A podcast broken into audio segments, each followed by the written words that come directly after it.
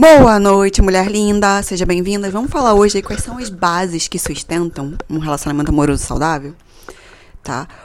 A primeira delas que eu posso te falar é sobre o diálogo.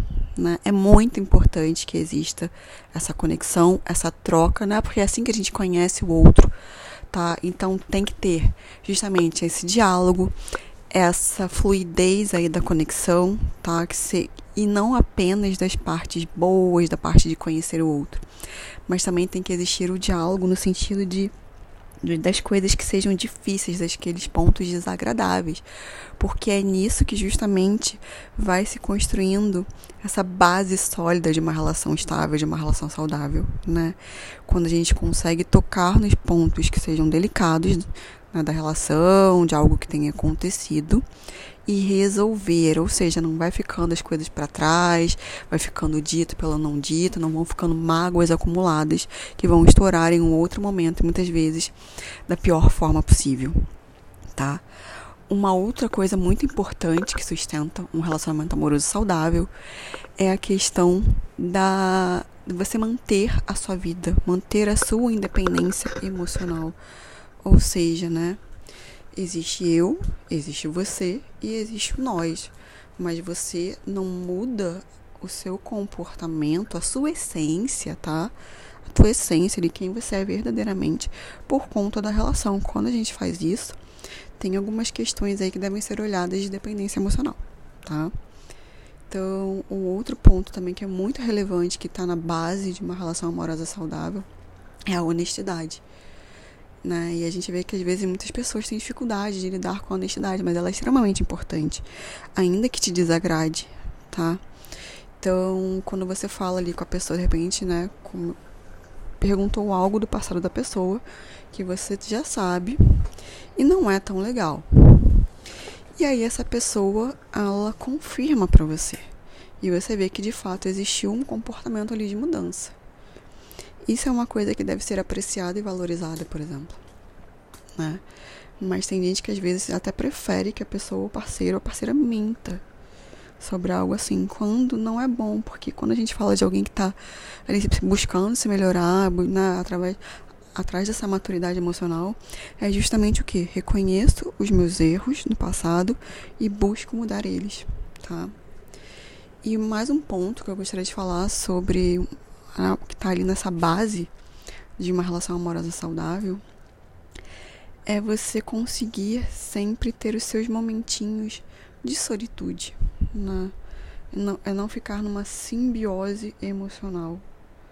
Ou seja, tá tudo bem você querer ter um momento sozinha. Tá tudo bem, não tem nada de errado, na verdade é super bacana, né? Que você queira ficar de repente naquela quinta-feira ali fazendo as suas coisas, não quer encontrar pessoas, se você está namorando, é, se vocês estão casados, tá tudo bem que o parceiro vá sozinho encontrar de repente um, um grupo de amigos, porque você está mais cansada, não tem problema, né? É sempre uma questão de, do diálogo, como eu falei, da honestidade, de cada um se respeitar. Porque você imagina se você está exausta tem de repente uma reunião de grupo de amigos de vocês e aí você se força aí para agradar, acaba que vai ser pior, né? Então, isso é muito importante também que a gente saiba os nossos limites e saiba se respeitar. E assim também a gente vai conseguir respeitar o outro, tá? O respeito é fundamental. E mais um ponto que eu acho muito importante que a gente fale aqui, nessa base aí das, das relações saudáveis, é sobre a gente olhar no início, por exemplo. Você consegue ser você mesma? No início, no desenvolvimento, tá, gente? Você consegue ser você mesma dentro dessa relação, tá? Isso é muito importante, que você continue sendo quem você é. Você tenha espaço para isso. Você sente que você tem ali este acolhimento, né? Com todas as suas qualidades, com seus defeitos. Existe abertura para você ser a mulher que você é. Né? E o, a outra questão é você olhar o que? Valores, né? Quais são os seus valores? Esses seus valores batem com os da pessoa, porque isso é importante, gente. opostos se atraem é uma frase muito bonita do amor romântico, mas na vida real a gente constrói coisas sólidas com pessoas que têm valores né, similares aos nossos e objetivos de vida. Eu não tô falando que tem que ser um clone seu de forma alguma, tá?